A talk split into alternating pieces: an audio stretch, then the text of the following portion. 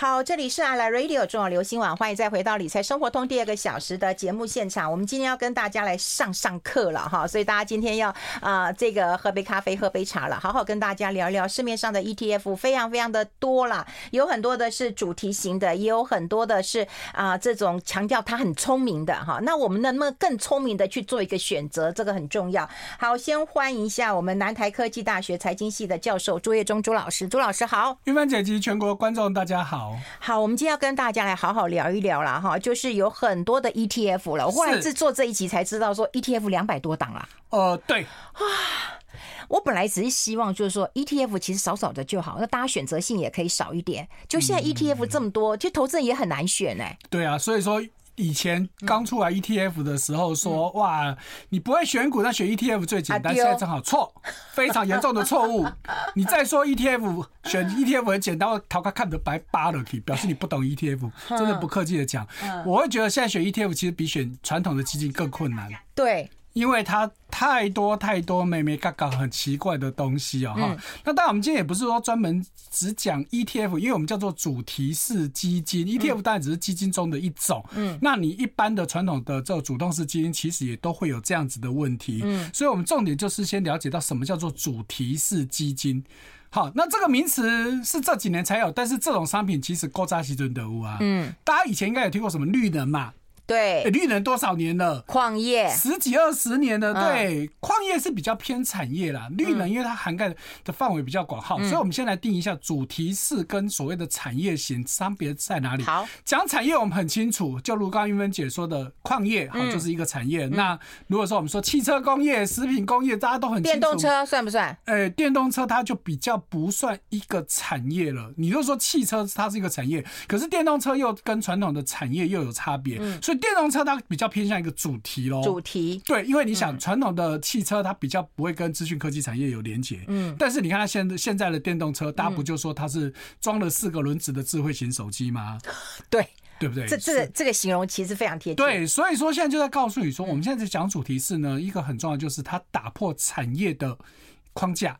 嗯，我们讲产业，就我们刚刚所举的很多例子就很清楚。嗯，讲什么产业你一听就懂。可是讲一个主题，那它可能就涵盖很多很多的东西了。好，就比如说我们刚刚说电动车，嗯，它当然有传统的汽车产业，但是它也加入了很多新的科技在里面，所以它有资讯科技产业也混在里面。好，或者是像像我们一样是讲绿能，可是你像现在这这一两年在台湾比较夯的就是风能，嗯。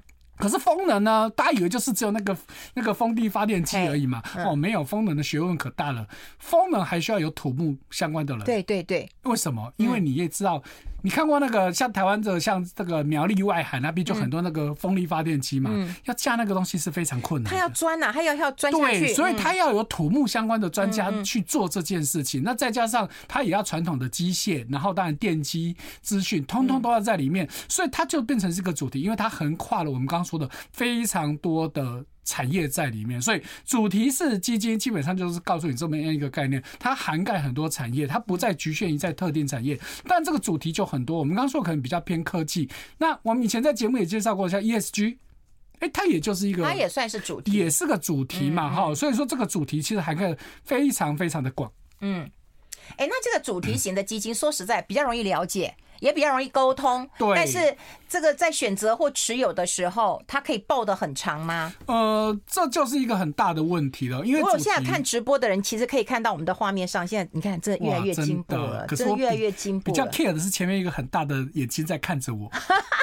我错的是那个镜头啦，因为以前那个镜头没那么大。对对，那你就忽略那个镜头好了。呃，可是我一抬头就看到那个眼睛在看着我，而且它会反光，所以我又几乎又看到有个镜子在看我的。感觉、啊、真的吗？对，因为那个角度就这样子哦，就好像有个人在盯着我看，被偷窥的感觉。哈，题外话，那你看费荣好了啦。啊，你看我们冠宇好了，那个是美少女。啊、可是那边又因为被被那个前面的玻璃又很反光又很多层，后来被唱过了。好，回到我们刚刚说的，月圆姐刚刚其实问了很多问题哦。好、嗯嗯，就是。第一个，你主题是到底可不可以持续久？对对对，这这其实很难回答，因为不同主题嘛，有些其实可以啊。你说 ESG。ESG 的概念就比较偏比较长期嘛，对对，因为它就是告诉你说，你一家公司就是要正派经营嘛，你要注重公司管理嘛，你要注意 注意你的社会责任嘛，等等，所以它是一个比较可以长久的。可是回过头来，如果比较偏科技类的主题，嗯，那可能就是一个波段而已嘛。好好，比如说像现在最夯的，可能在讲元宇宙。元宇宙你觉得可以走走多久？不知道。我，你问我这么难的问题，我也不知道。因为我们对元宇宙了解都很有限，因为毕竟它是一个新刚兴起的产业嘛。对。那你说它到底可不可以走很久？真的很难回答这个问题啊。好，就好比我们十几年前刚在讲太阳能的时候，嗯，你说太阳能走到现在有没有消失？没有消失啊。可是你觉得它有很很旺吗？没有很旺啊。那这就是一个大问题嘛。它也许不会死掉，有些有些主题可能会不见了。可是像这不会不见的，可是它又没有以前好，那这就是关键所在了嘛。所以你说你去投资这样子一个主题，那你到底要用什么观点去看？对啊，会博杯呢？啊，不搞博杯啦。哦。应该是说，啊，回归到它的主题的诉求是什么东西？有些诉求可能就是可以比较长时间的，因为它的诉求可能就是偏稳健嘛。就像我们刚刚说 ESG，对对对。它就是一个偏稳健的一个题材嘛，嗯、那它当然就是可以比较长久。可是，拍谁拍谁，嗯，好啊，你们比较注意。好好，丽丽，对，我觉得他诉求的主题这件事情很重要啦。对啊，那如果说元宇宙也不是不行，搞不好就那时候很流行啊。你看那个宏那个宏达店涨多久？嗯，哎，它也没涨很久，它涨它涨很多，很多跟很久是两回事。对对对，所以你说宏达电的它这个元宇宙它能够走多久？当然回到一个问题是，这个产业到底这个或是这个概念到底能不能真的成型？嗯，这个我们在站在现在这个时点，真的没有人可以回答了哈。所以你要去投资这个所谓的主题型的商品的时候，嗯，第一个真的就要先弄清弄清楚，嗯，这个主题到底是长久拍谁？那你呢？你你别爱一个卫生纸不？不是，嗯，喉咙有点卡的东西。你要不要喝点水？是是是，嗯。就这个直播就是这样子，就会被大家看到。没关系，你就喝水吧。其实听广播人你会听得出来啊？你以为？是。我先让你进一下广告。谢 谢谢谢。好吧，我们进一下广告，待会继续再聊。不过直播还是有的。I like 好，我们持续跟我们南台科技大学财经系的教授周业中周老师来聊聊这个主题型的一个啊基金啦。哈。那这些基金应该有一些投资的一个策略啊，这边是不是先跟大家分析一下？好，所以延续我们刚刚前一段提到的，第一个，你真的是要先弄清楚这个主题它是可以长久的呢，还是只是一段时间？嗯，好，通常简单来说，如果比较偏那种科技类型的，跟科技有关的，大概就是一段时间，只是这一段时间到底多长？嗯。真的是很难去认定啊！好好，这是第一个。好，再来就是这个主题到底有没有独特性？嗯，呃，因为我们常常看到台湾最喜欢一窝蜂啊。好，当有人发了这个主题，哎，其他基金公司可能是，哎，这个主题好像还蛮热的，一堆人就跟着发。当大家都在发的时候，我可以跟你讲，大概就是这个主题 get over 的时候了。嗯嗯，过热。好，我们是常投资场常说人多的地方不要去。嗯，好，这在投资场真的就有这样子。当一堆的公司都在发类似的商品，这时候这个这个。几乎就是告诉你这个主题已经过热了。哎，那我问你啊，高股息那算是一个主题型吗？当然算啊。嗯，那你看高高股息也是发很多啊。对啊，所以你看它它的绩效，你说真的有好吗？一阵子一阵子啊，好像今年高股息就不错，可是你看到去年就很惨啊，所以这个就是一阵子一阵子吧。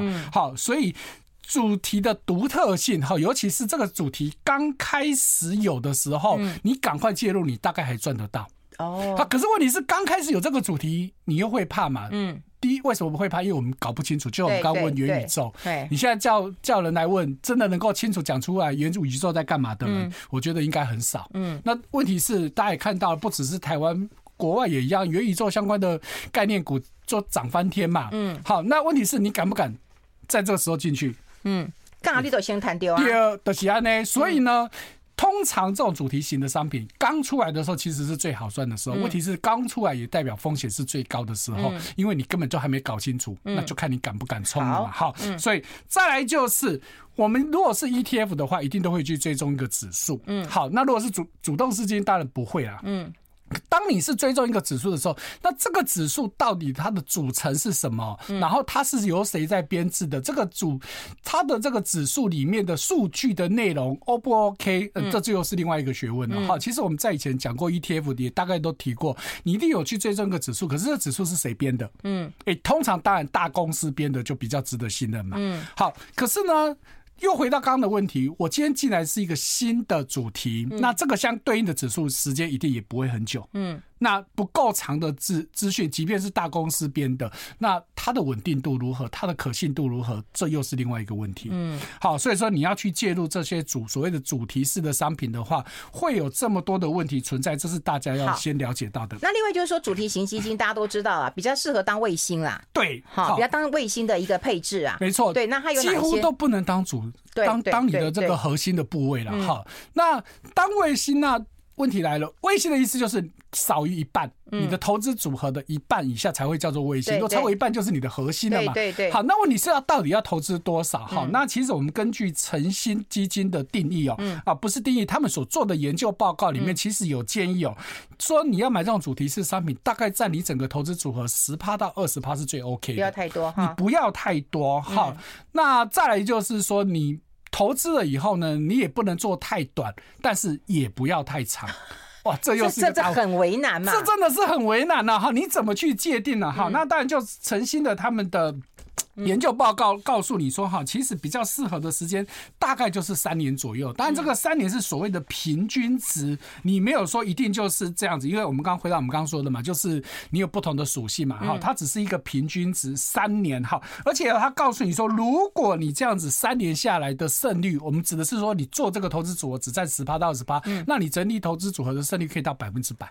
很高哎、欸，就一定赚了，百分百对。对对对对对对，当然前提还是要回到你刚，你有你有看对这样子一个这个主题的发展的趋势嘛？哈，所以这是你要去了解到的。但是也对应的有另外一个问题，我们刚刚说你刚发展的时候，你进去买比较容易赚得到，对啊，但是阵亡几率也高。嗯，好，所以我们再看到这个。一样诚信的报告里面跟你说，过去五年，当然不是指台湾，它指的是全世界。过去五年，这些主题式基金呢，其实有百分之三十阵亡。嗯。嗯，对，百分之三十正好，意思就是说你 三分之一左右，大概三分之一就不见了，表示玩不下去嘛。所以也就是这样子，很新的议题哇，有一窝蜂的人去跟进，可是你没有对应的绩效出来的时候，嗯，那很快就完蛋了嘛。就回到我们刚刚说的元宇宙，没有错。你看到现在宏达电也好，或者是它相关的公司也好，嗯，涨得很凶啊，嗯，涨得很凶是因为这个议题热嘛。可是接下来大家会解释什么？你到底有没有赚到钱？对，就像当年的太阳能也一样。嗯，你看当年当年金融海啸之前，太阳能开始热的时候，那时候最红的是不是就易通啊、茂迪啊那些公司？甚至易通还一度是股王，茂迪也曾经飙到一千块钱以上。可是你看现在易通哪里去了？易通已经下市了。嗯，对，当年的股王下市，这是这是多难看的事情。好，所以当年太阳能，你说它不是趋势吗？它不是，是啊，绝对是嘛，子机啊，而且都跟你说能源石油总有一天会枯竭嘛，所以太阳能用之不竭，理论上应该可以长久嘛。可是很现实的是，你这些太阳能公司到底能不能赚得到钱？嗯，饼画很大，嗯，前景很好，我们都承认。嗯，现实的问题，你赚不到钱，那什么都不用讲。嗯，那元宇宙现在也在发展这个议题。嗯，我不是说元宇宙不行哦，我绝对没有这个意思哦，只是我们强调，接下来你就要去观察。好，所以呢。还有一个更现实的事情是，如果你只单纯投资主题型的基金的话，那其实也不行哦。所以这就是对应到刚刚诚心的，诚心跟你说，你就是要搭配。然后呢，现在摩根大通的报告跟你说呢，你如果单押主题型的基金的话，时间拉长来看，它是绩效比一般的基金还要差。嗯。比全球型的还要差，对，所以这就是一个问题啊，哈，而且年化少一点六趴，其实差蛮多的耶，对呀，好，所以说这就是一个还蛮矛盾的地方哈，所以回到重点就是你要去做主题型，就我们刚刚的几个原则，我们很快的先再给大家。这个会诊一下，第一个就告诉你，你主题要特别嘛，嗯，好。第二个，你就是要在刚主题刚开始的时候，你就要去参与嘛，你才赚得到钱嘛。如果太热了，大家都在发的时候，你反而就是要跑了。第三个，再就是告诉你说，你只能在你的投资组合里面占一层到两层，嗯，你不能压太多，不能 all in 啊。对，他绝对不适合 all in，除非你真的是艺高人胆大，好，但我们真的不建议啊，哈。那再来就是你要投资它的时间不能太短，因为还看不到成效，那但是也不能太长，嗯，因为时间一久反而有可能就会掉下来了，哈。所以这是我们整个在告诉大家。那我们再补充一个，就是你投资了之后呢，你有投资这种主题基金，你真的要不断的去检视它，好像以诚心建议说，你大概每三到六个月，你就要去看一下它到底 O 不 OK。哦，因为要注意到这个主题真的是可能上来很快，但是要死也会死很快。嗯，所以你一定要养成习惯的，不断的去看它，去去注意到。那再来还有就是，那这个基金的规模的大小也很重要。等一下，等一下，这规模很重要。还有，我们待会还要讲一个 Smart Beta，真的够聪明够 Smart 吗？我们待会讨论。我们要先休息一下，听一下新闻。我们两点继续回来，直播还是持续的。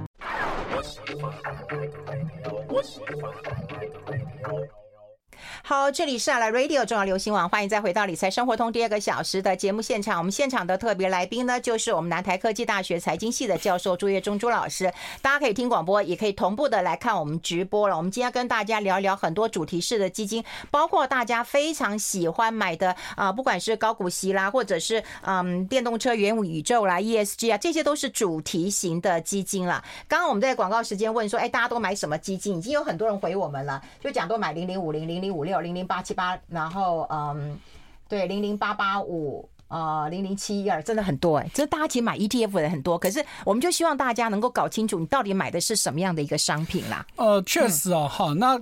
求高韵芬姐印的一念的一堆下来，其实很明显，它大家还是偏比较稳健的商品。对对对，好，那可能跟我们观众的、我们听众的属性大概也有也有很大的关系啊。好，那当然我们今今天我们的目的就只是让大家了解更多的商品，绝对不是说推荐你说谁好谁不好，因为青菜萝卜各有所好嘛。而且这些我们现在讲的都是比较新的东西，它未来会不会好？我说真的，我也不知道。就教大家会看，我觉得很重要，或者是会慢慢的判别什么叫主题型，或者说你。你的投资比重不要太高，或者你多久要检视一次？就浅尝即止。对，那接下来要教大家一下，因为我觉得大家你来，大家都很期待上课了哈。是是是。那我们还要讲一个另外一个主题型，就是 Smart Beta。那我们是不是教大家什么是 A 法？哎哎，什么是那个 Alpha？什么是 Beta？好，我们今天讲到，我们其实现在就是已经开始，我们今天会介绍几个不同的主题型的商品了哈。我们第一个要介绍就是 Smart Beta 哈。那 Smart Beta 先讲 Alpha 啦。你看 Alpha 的意思是什么？你要看看镜头啊，你不要躲镜头啊。好，那嗯。因为要讲 Smart Beta 之前，你要先了解 Alpha。对，好，那但不是说因为 Alpha 排在前面，所以要先讲 Alpha 了。哈，好，因为我们这个 Alpha 也好，Beta 也好，这个其实都是学术里面的一些诶检定绩效的一个指标。嗯，好，那只是 Alpha 跟 Beta 差别在哪里呢？Alpha 我们通常指的是你要赢过对应的指数的部分。好，所以我们在学术上呢，会把 Alpha 定义为是你基金经理人的选股能力。嗯，简单的说就是 Alpha 越大，代表你基金经理人越厉害，嗯，可是这个厉害指的是你赢过大盘的部分。如果说，也就是说，如果今天大盘一年涨二十趴，你涨二十五趴，你多出来的这五趴，这就是阿法的部分，嗯，那这多出来五趴是什么？好，在学术上的解释就是你基金经理人有真的比较会选股哦。好，所以这是我们阿法的简单的解释啊。哈，那贝塔的部分呢，就是意味着是你贴近市场。哎，不能说市场，因为讲市场现在比较笼统。嗯，贴近你所追踪的指数，这样会比较精准一点。对，贝塔。好，这个叫做贝塔。好，所以我们尤其是指数型的商品，尤其是 ETF 的部分，它一定会，不能说一定，绝大部分都有去追踪指数。嗯，所以贝塔就是你有去贴近这个指数。嗯，好，因为我们通常会把整个指数的贝塔值假设是一，所以呢，你今天成立一档基金。你的贝塔值算出来越接越接近，我们就不讲说怎么算了哈，因为投资人不需要了解怎么去算它。你算出来的贝塔值越接近一，就表示你跟市场的表这个对应的指数的表现是越接近的。嗯，好，那所以呢，你要真的等于一，几乎是不可能的事情。嗯，但是你越接近，比如说你是零点九九或零点一点零零一，哎，那你就是很接近嘛。嗯，好，所以这个叫做贝塔。嗯，好，所以呢就产生两个极端哦。阿尔法就是。基金经理人主动选股的能力，嗯，贝塔是你贴近指数的能力，嗯，好，所以介于这两者之间的就叫做 smart 贝塔。哎呦，啊，也就是说，嗯，我一方面我要贴近指数，可是贴近指数就有一个问题嘛，你就是跟指数一样而已。那我还要赢一点点。对，我就是要赢指数，嗯，可是呢，我又不敢说，我像主动式基金经理人，我全部自己选，全部自己选。你第一个你要有本事嘛，嗯，好，第二个你是不是？真的看得准你，你有没有这些专业？当然也有运气成分在，那这就不是 Smart Beta 他要做的事情。所以 Smart Beta 简单的说，我就是要赢过指数一些，但是原则上我还是会去追踪指数。嗯，这叫做 Smart Beta。好，好，所以简单的说，它就是介于主动式基金跟被动式。被动式就是我们常说的像 ETF 这种追踪特定指数叫被动式基金。所以 Smart Beta 的基金就是介于这两者之间。嗯，好，所以呢。从我们刚刚所说的，我们大概也可以把它的优点跟缺点先归纳出来哈。所以，如果就优点来说，当然就是我们刚刚说的嘛，你不会只贴近指数，你有机会绩效更好嘛。嗯。好，你如果都是贴近指数，你的 ETF 绩效就是跟指数一模一样。但是我们当然就想要更好一点嘛。所以当你是 Smart Beta 的时候，你会有更好的绩效的机会。嗯，好，这是第一点。第二个呢，我贴近指数有一个很大的问题，这也是 ETF 最常被诟病的，就是你缺乏弹性。嗯，譬如说你说零零五零，我们刚刚前面在休息时间提到零零五零，嗯，零零五零成败都看谁？台积电，它占了百分之五十左右了吧？对，大概现在在四十七八到四十八趴左右，所以台积电好，零零五零就好，就好。台积电差，零零五零就差，所以。那你要去怪零零五零吗？没有啊，因为它追踪的叫做台湾五十指数，它的里面的权重就是这么去定的。我零零五零去追踪它，我当然要照着做嘛。嗯，好，所以你也不能怪说零零五零那家航班，这不是它的错嘛。好，所以呢，Smart Beta 就会降低这个问题。嗯，我不要去重压特定的指数，嗯，要不然就会像零零五零的情况。嗯，我成败都看你台积电，那这不是我们所想要的嘛。好，所以这是第二个优点。那第三个呢，就是我。没有像主动式基金，全部都靠基金经理人去选股。那你要有基金经理人，要有选股能力，不是只有基金经理人呢？我们在以前也讲过，他背后要有谁？公司要养很多的研究员嘛，嗯，这都是钱，钱的成本哪里来？但投资人要买单嘛，嗯，所以你的管理费会比较贵，嗯。但是 Smart Beta 呢，就是没有像 ETF 就全部贴近指数，全部贴近指数，这个管理费是最便宜的嘛，对对。我有一点点的主动。所以我的费用呢，可能就是比 ETF 贵一点，但是比主动式基金便宜一点。好，所以这是它的好处。好。那接下来我们是要举几个例子啊？好，所以我们先了解这个 Smart Beta 的定义之后呢，我们给大家看具体的以这样子概念所所形成。我还是要强调，就是说我们只是举例啊，不是叫大家一定要去买或一定不要去买哈。这也没有任何置入，也没有任何的广告，就是用这个当教学案例，不然公布刚两灾啊。对，因为我们今天会讲很多档号，对，这不是单一档，我们只是把不同的例子，大家可以当做今天有很多的基金小百科的概念。好，来，对，所以我们第一个，我们先看到这个叫富兰。克林华美这家基金公司所发行的台湾 Smart ETF，嗯好，它的股票代号是零零九零五哦，好，那它所追踪的指数叫台湾指数公司所编制的特选 Smart 多因子指数，嗯，好，那。我们先讲台湾指数公司，它其实是隶属台湾证券交易所。好，只是以前我们的很多指数是台湾证券交易所编制，可是后来随着指数越来越多，所以它就干脆成立一个专门的公司，就在编制各式各样的指数。好，所以呢，台湾指数公司呢编制了很多的指数，就被很多基金公司拿来用。好，其中最主要就是发行 ETF 嘛。嗯，所以现在这档基金就是去追踪这一个指数。好，那这个指数目前它的成分股有一百一十六档。嗯，好，那。比较重要的就是它的权重的设定。我们刚刚前面有讲到 Smart 的这个 Smart Beta 的，它一个好处就是它的权重好。所以你看到它这档的权重很特别。我们一般看到的基金 ETF 来说，大部分它的权重都是什么？市值加权。对。我们刚刚说为什么台积电权重这么大？因为台积电市值全台湾最高，全世界也排前十名嘛，所以它的权值一定非常非常的高。但是你看到。这档基金告诉你它是怎么样的，单一权重是市值权重加两趴，跟市值权重乘以五趴，两个里面挑小的，不能超过三十，而且最高不能超过三十。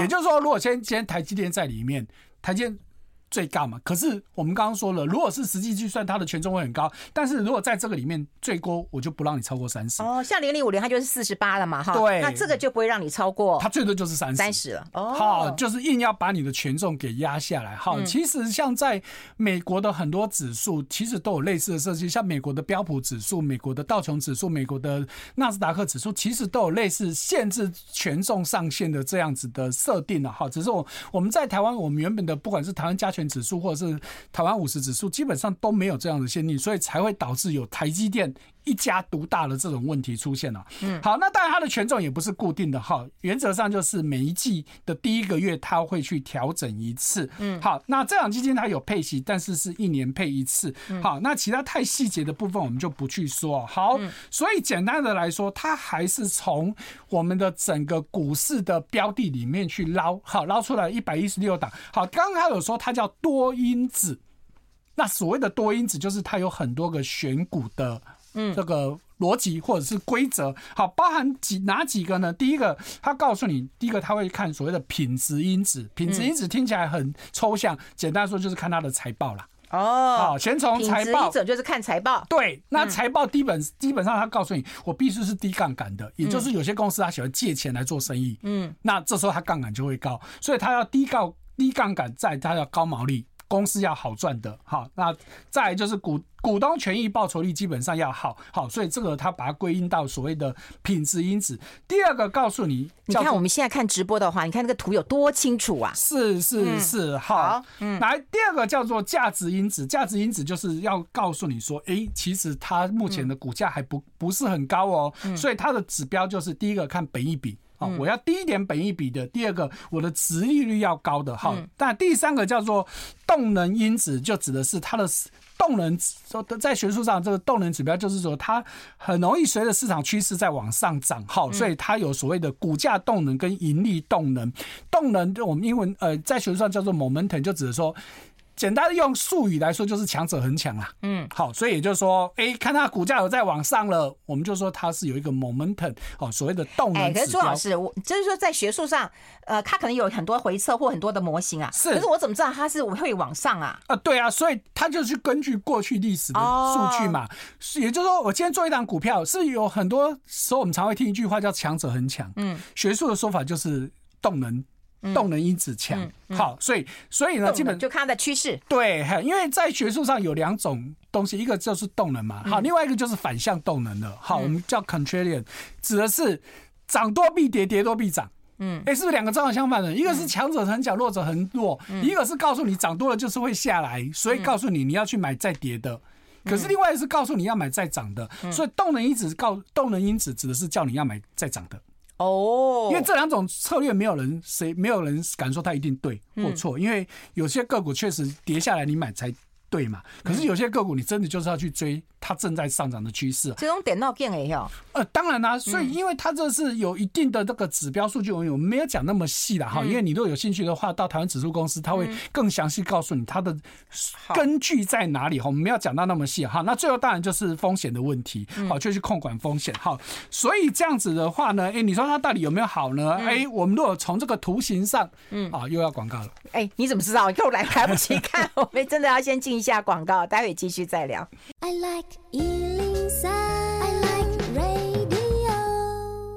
好，我们要持续的跟朱老师啊，这加快脚步来谈一谈那个 ETF。所以 Smart 当然就是一个啊、呃，我觉得它是一个嗯点到点的啦，哈，然后透过一些模型来追踪的啦。好，我们必须说了，嗯、因为这个指数，嗯，它其实真正发布时间是二零二零年的八月，所以它时间没有很长。嗯，所以你看到的一些资讯呢，就基金公司他们所发的资讯都是所谓的回测，嗯、回测就是按照它的这指数的逻辑、编制逻辑往回推过去的那些数据。那这个。回测通常就是仅供参考，不是真正真实的数据哦。好，因为这是市场变化其实很大的，好，所以一些比较细的东西我们就不去讲，跳过跳过。对对对，因为我们今天真的会讲不完。来，我们就直接看说，那它到底跟我们原本的大盘会差多少？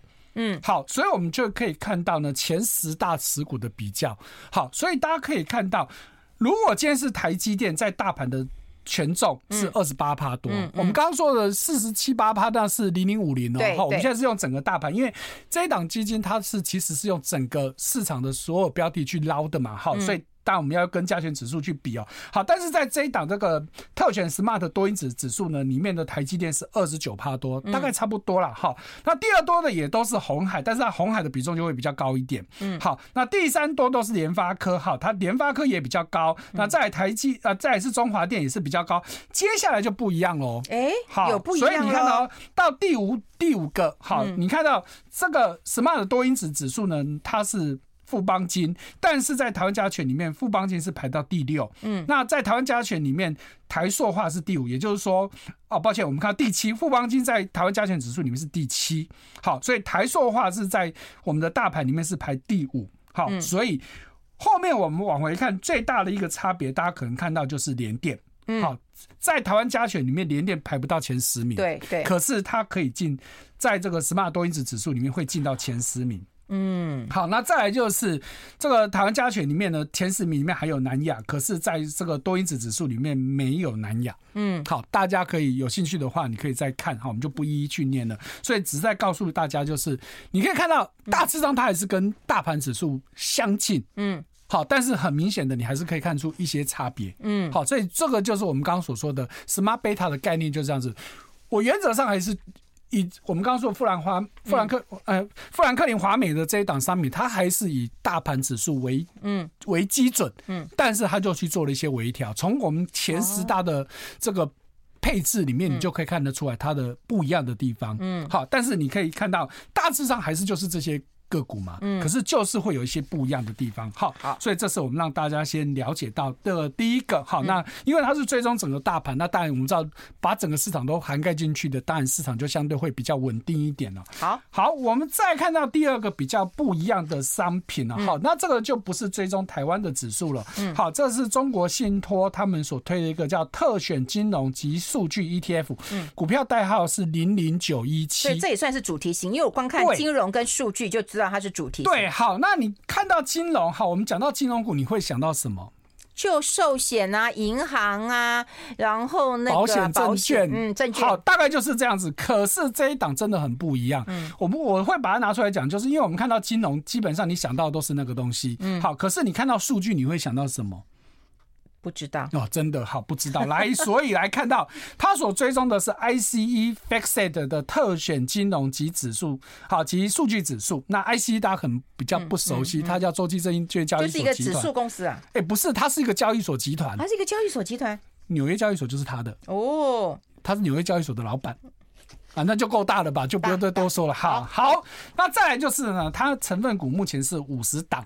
然后，但是它是从五个国家，一共十个交易所去挑成分股。嗯，好，再来就很大的不一样喽。单一个股的权重不能超过百分之十。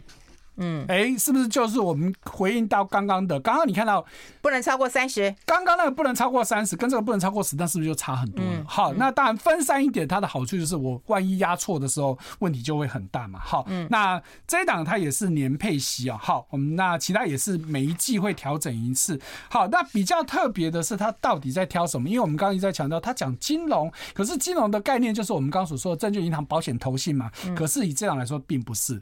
它的金融包含的交易所、资产管理公司、银行跟证券跟金融数据公司。嗯，好，那尤其是你去看到，它有很投资很多的证券交易所。哎，在台湾，当然我们很难想象哦。虽然说交易所不是政府的吗？对呀。好，那是台湾的这交易所。全世界哈，这我们记得以前也都在节目中讲过，全世界先进呃，不能说现在西方国家大部分的。哎，大部分的国家的证券交易所都是私人公司，嗯、你不要把交易所想得很伟大，它就是一个金融中介机构。嗯，所以在国外，只要你有本事，你都可以开证券交易所。但台湾当然不准了哈，只有政府才可以成立证券交易所。好，所以既然是一个私人公司，那股票上市就不稀奇了嘛。好，所以呢。你每天在美股买美股，你有没有想说我要去买纽约证券交易所的股票？对哈。你每天在看纳斯达克指数，你有没有想过买纳斯达克交易所的指股票？不知道怎么买。哎，对，你不知道怎么买。现在你买这个 ETF，它就会帮你买。哦。好，再来，我们常常在听到很多的标普、穆迪、MSCI 这些都在做什么事情？金融数据。哦，对了，Morningstar 什么的。对，我们常常听到，你有没有想过，那我们去买他的公司的股票？嗯。哦，所以这就是。就是一个很特别的地方，因为我们台湾没有这种公司嘛，嗯，好，但是这些公司好，请问云芬姐一个问题，嗯，那你觉得交易所跟这些金融数据公司的股价稳不稳定？稳定啊，对，不能不稳定啊。基本上股市的涨跌跟他们不能说完全没关系啦，可是关联性跟其他比起来真的小很多。嗯哼，好，那再来资产管理公司，好，贝莱德，大家可能。直觉是基金公司，可是事实上它不是只有在做基金，它应该叫更完整，叫资产管理公司。那我们就不要说了。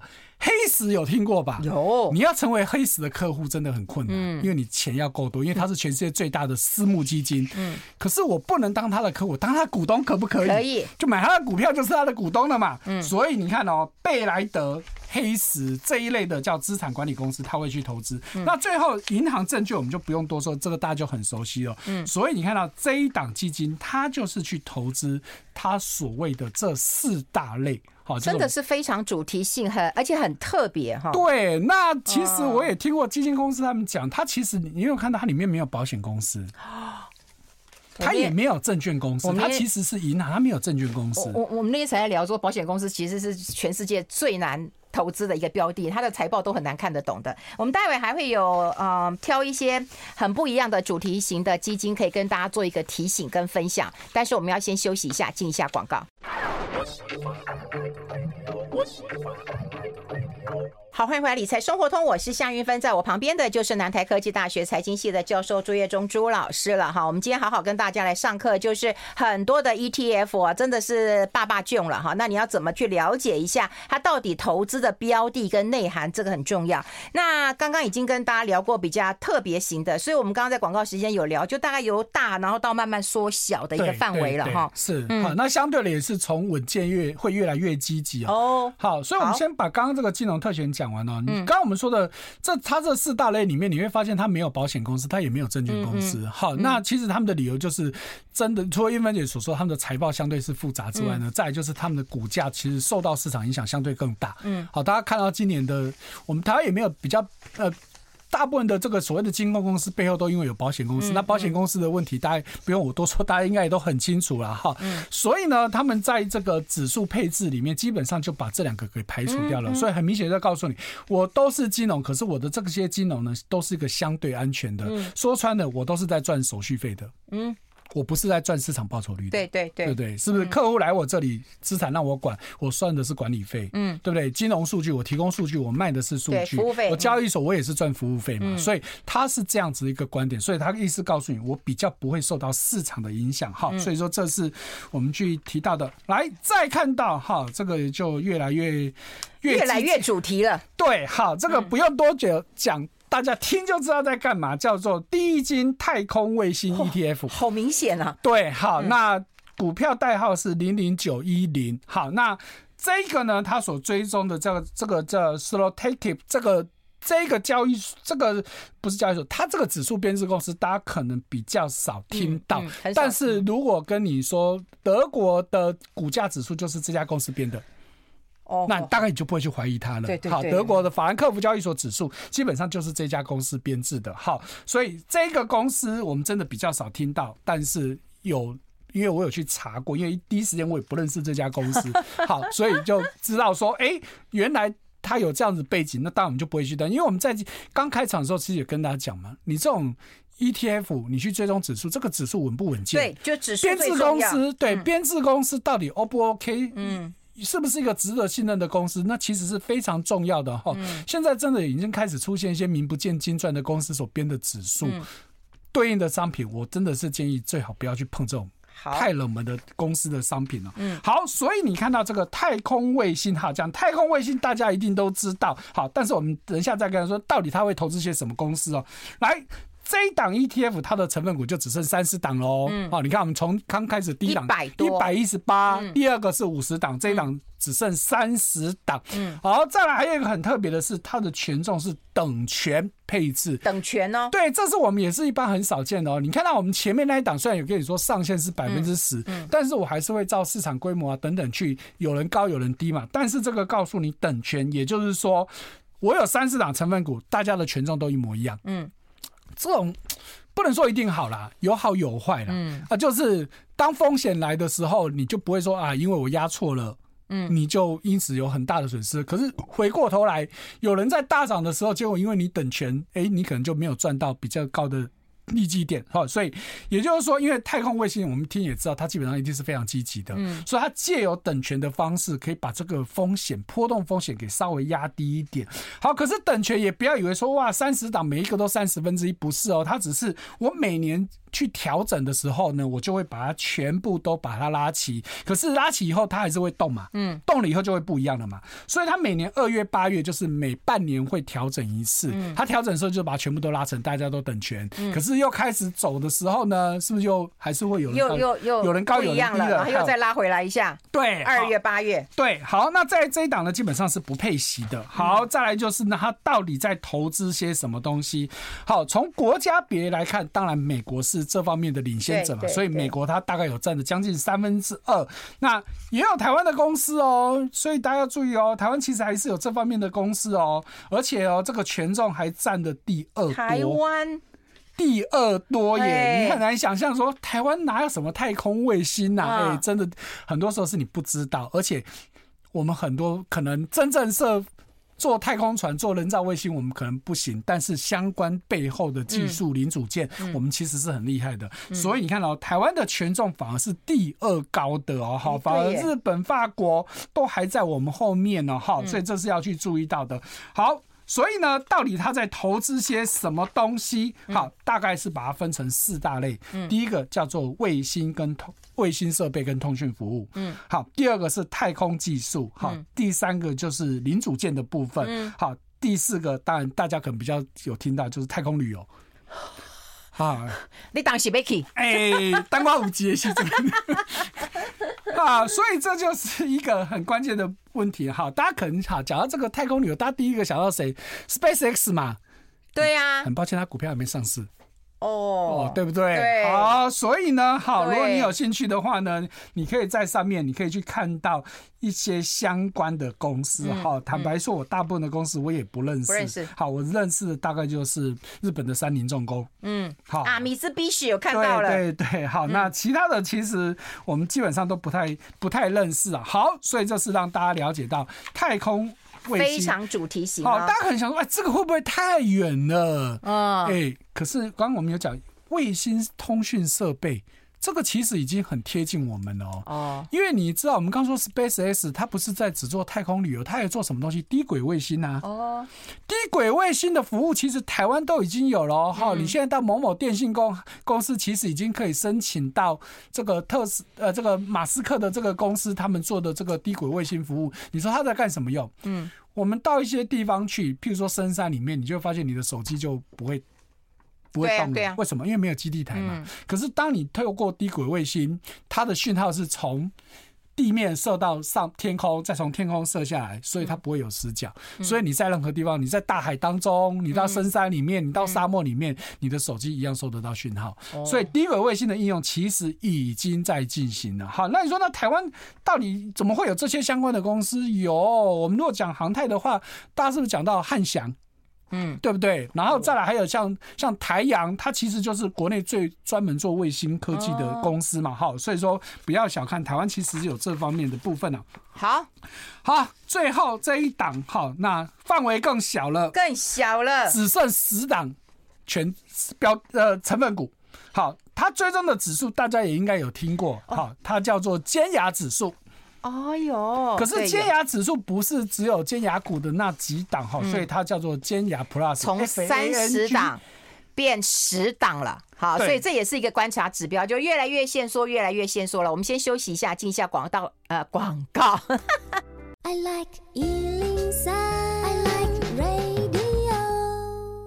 好，我们教大家看完最后一档了，因为我们今天大概从大家可以猜得出来，就是我们从主题型的基金由大而小，然后主题越来越明确，教大家怎么样来做一个选择。我们待会就会开 call in，请大家不用急。不过我们把这一场讲完好不好？好好，我们剩十档。嗯，好，我们最后看的是统一 FANG Plus ETF，好，股票代号是零零七五七哦，FANG 就是我们说的尖牙指数。对，可是它多个 Plus，嗯，代表它不是只有尖牙股而已嘛，哈，因为尖牙股就是四档五档而已。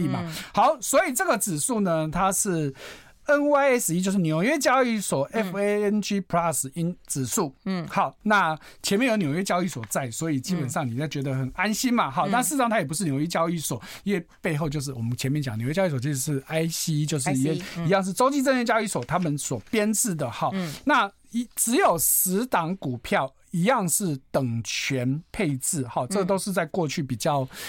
很少，以前早年的指数很少有这种所谓的，它也等权。呢，对，它也是等权的，好，所以十档也表示大家都是十趴，好，但是呢，它一样每一季会调整一季，调整一次，在每一季的季末就是三六九十二这四个月，所以也是一样，就是每次调整的时候就全部拉成等权，然后之后就开始重新跑，好，所以这个这档基金基本上也是不配息哦，好，那所以呢，只有十档股票，那。是谁呢？好，当然除了我们刚刚说的这个尖牙股之外呢，我们就现在的权重来看呢，哈，我大概很快的念过，就是特斯拉、网飞、亚马逊、苹果、辉达、微软、谷歌、百度、Meta 跟阿里巴巴，有没有都非常大间？好大，而且涵盖的范围其实大致上都有了嘛。嗯，好，是不是？你看有这个电动车、影音串流、电商，好，苹果，然后做做这个。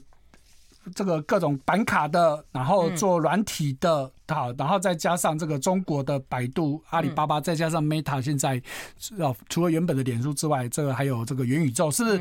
很多我们这段时间以来的一些热门的这个科技的主题，通通都在里面。嗯，好，然后以权重来说，我们刚刚说它是等权嘛，可是我们刚刚说等权是每次调整刚开始，所以现在权重最高的是特斯拉十一趴多，最低的是阿里巴巴七趴多，所以你看它实际上也不会说真的都一样。好，那到底这个商品到底有什么好处呢？哈，其实发行的公司我们刚刚说就是统一发行的嘛，他们其实自己就提醒大家，它是个波动非常大的商品。哦。哦，好，你想也知道，你只有死档标的，而且基本上。大体上属性，光特斯拉你就知道有不多波动了。对，而且它大体上属性就是科技股嘛，好，所以告诉你说这一档标的呢，如果以时间拉长来看的话，它其实告诉你说，它我们市场上有一大堆的各式各样的科技指数，它其实告诉你说，时间拉长来说，这个指数的表现其实是比其他科技指数还要来得更强哦。还有指数来对，但是相对的波动也是比较大。好，所以呢，它这这个基金公司它有自己做一些统计哈，就是告诉你。在这段时间，它的所谓的时间是指这个指数开始发布，这指数开始发，呃，起算的时间是二零一四年，好，真正发布是二零一七年，所以它从二零一四年开始去试试算的时候，它告诉你期间最大跌幅会高达四十一帕多，它指的是一年以内，嗯，哦，其实真的是跌很多。如果相较之下，你看到纳斯达克一百指数也跌三十二帕多而已，台湾的电子股指数也才跌三十帕而已，所以。跌会跌很多，好，但是如果时间整个拉长来看，它的。总报酬反而是最也是最多的。哦，好，所以也就是说，你要去买这样的一个商品，对，你的心脏要够大颗，你要能够承担高期间的高波动，嗯，好，所以这这个基金公司也很有趣哦，你很少看到说他会说，哎，其实哦，你如果真的担心的话，你可以搭配其他家的商品，他 真的这样写，真的，他们自己的 DM 里面就这样写，他而且还跟你讲说，你可以去搭零零五零，你可以去搭零零五零，搭别人家的，对，去搭。零零五六还可以去搭什么？搭我们的这个金融股。嗯，他的意思就是说，你喜欢买这些配息的，那你就用他的配息去买我们家的商品。哦，这样子的组合，对，它也是一个呃核心卫星的一个概念。对对对，我觉得这还蛮有意思，而且这个做生意真的非常老实，他该说的都跟你讲的清清楚楚，要不要你就自己看着办。哦，哎，也他意思就是说，你拿配息来买这个高波动的商品，嗯，那。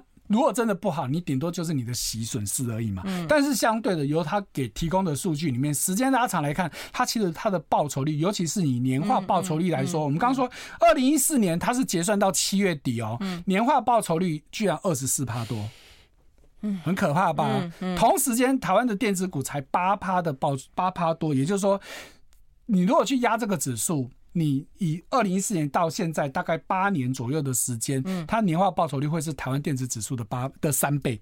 哎，但是它的波动率也很高了。当然，所以它就有去调到我的波动率也很高，所以它才会有那么有意思的跟人家家的商品去做搭配。真的，我真的是第一次看到有基金公司这样子去做的。哎，那朱老师帮我们大家做一个整理，因为我们今天谈主题型的一个呃基金嘛，哈，然后谈下来之后，当然也有提到它是配置的一环呐，哈。对。那呃，大家要。摆得很长，可能也很有压力啊。哈，刚刚有讲那个三年的胜率是百分之百，但是你再把它拉长十六年呢、啊，它并没有比全球型的更好。没错，没错。那到底要赚波段还是要长期投资啊？我觉得这种商品大部分真的是赚波段。嗯，赚就是赚波段。你如果说那种比较有长期、长期属性的那些标的，哈，那那个都还需要时间。那我要单笔，我还是要定时定额。好，这种商品既然时间短，你还用定期定额，你真的金价北湖。你真的就是只能单笔。可是单笔我们都知道会有进场时点的风险，那所以你要怎么样分批单笔？也就是说，你要把你准备投入单笔的资金呢，分几次进场，少说至少三到五次。对，那你就不能三千、三千、三千，因为你三千还九千还不到一万，真 的北户啊！因为你这种商品真的就是一个波段嘛，只是我们没有办法，因为不同主题你没有办法去预估它的波段到底会多长。但是你也不能说哇，看到它上去的，你还在那边定期定额慢慢来，你真的是赚不到。你要么你就是单笔进场，但是。基于风险考量，我就分个几次进场，这样子是相对有机会。好，那它一定是卫星投资啊，哈。是的，那比重至于你要一层两层，那就你自己决定了。没错，没错，哈。所以，我们今天给大家介绍的属性真的是差很多。从一开始的 Smart Beta 那个相对安全很多啊，然后这个金融特选，哎，基本上也算是安全啊。好，可是再看到后面的，不管是太空卫星啊，或者是这个尖牙股 Plus，这个真的相对风险就高很多。好，但是还是玉芬姐刚说，富贵险中求嘛，你敢不敢压？你要不要压？那你就自己判断。好，我们把这个主题式的基呃 ETF 跟大家来聊完了哈。那待会我们就接 call in 了哈。呃，在我们广告之后，大家可以打电话进来问朱老师零二二五零九九九三三。但我们待待会 call in 就有个人各自的问题了。那我们直播就在这边告一个段落了哈。希望这个大家对主题型的基金能够了解。我们下次再见，拜拜。